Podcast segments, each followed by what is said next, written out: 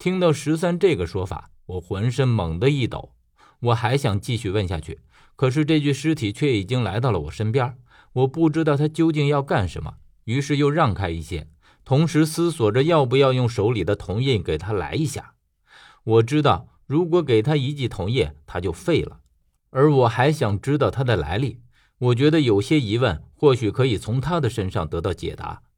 但是事态的发展却让我无法做出过多的选择，因为我感觉到这具尸体对我似乎有了天生的敌意，而且动起来之后就一直想要攻击我，并且还是想要一击致命的那种。十三在一旁看不过，终于朝我喊道：“何远，你别犹豫了，他很显然是要要你的命啊！”的确，这样下去我是耗不过他。只是在这样做的时候，只是在这样做的时候，心有不甘而已。但是最后，我还是窜到了他的身后，将印章正正的盖在了他的脖子上。接下来的情形已经发生过很多遍，只是这具尸体的消亡和其他木棺里的尸体却不同。他被鱼的印章盖到之后，像是泄了气的皮球一样，瞬间瘫在地上。他身上的铠甲顿时叮叮当当的散落一地。而在铠甲之中，却是一张人皮。我看了一眼十三，十三也正用我那样的神情看着我。我注意到，即便他的整具尸体都已经变成了一具皮囊，可唯独头颅还是完好无缺。而且从我的这个角度看上去，正好可以看到他的脖根处，鱼的印章还完好无损的印在上面。这可以说是我第一次看见被印章盖到之后没有被毁灭的尸体。这是不是在说这具尸体比其他的尸体都要特殊，甚至是比活尸都有过之而不及？见他变成了这副模样，十三捡起石块拨了拨铠甲，这的确是一张皮，所以我很惊讶刚才他是如何站起来的。按理来说，周身没有骨骼的话，是不可能站得这么笔直，而且还能行走的。而并没有等我把这个问题想透。这一张皮马上就出现了黑斑，接着在很快的时间里，它就散发出了被烧焦的臭味，接着就化成了焦土。而我还愣愣地看着铠甲发呆，因为这其中的一些关键我怎么也想不清楚。还是在我听到了十三的自言自语，这才回过神来，抬头只看见十三正拿着一片铠甲在念叨着什么。我问他：“你刚刚念的是什么？”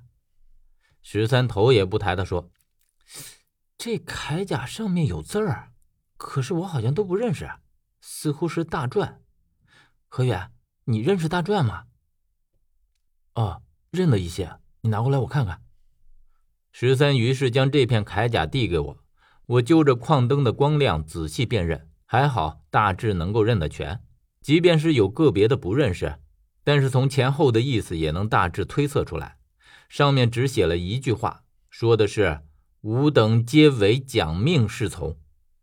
蒋，这具青铜铠甲师竟然和蒋有关，怪不得他们会被葬在这里，而蒋又千方百计的想要回到这里，看来的确是有原因的。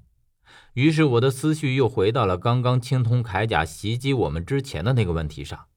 十三，你确定你在玄鸟墓黄金墙边见到我的时候？我没有醒过来。十三见我又问回这个问题上，伸了个懒腰，说：“哎呀，你就是不信我，我骗你干什么？那时候你一直在昏迷着，手上还流着血，怎么叫也叫不醒。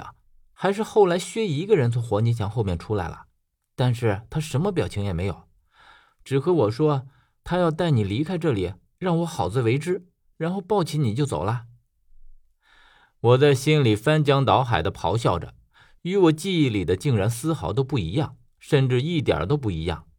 究竟是我的记忆出现了问题，还是十三没说实话？这让我无从探究。但是我觉得十三没有必要骗我，也就是说，这件事背后另有隐情。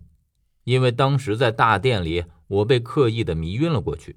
迄今为止，我一直想不通，为什么那个时候十三和薛要将我迷晕。看来问题的蹊跷之处就在这里面。那后来呢？后来，后来我还跟蒋走了一段，我想看看他究竟要带你去哪儿。可是跟了没几步，他就回头对我说：“你再跟着我，我就杀了你。”后来我就不敢再跟着了，只看见他往墓的另一头出去了。我也正要打算沿着原来的地方出去的时候，却听到了不该听到的话。我顿时紧张了起来，然后急忙问十三：“是什么话？”却不想我的反应却让十三都很鄙视。他白了我一眼，道：“你这么激动干什么？”我有一种想要当场晕过去的冲动。你说这都什么时候了，十三还在这里卖关子？我催促他：“哎呀，究竟是什么话？那个时候除了我们三个人，根本就没有其他的人啊！”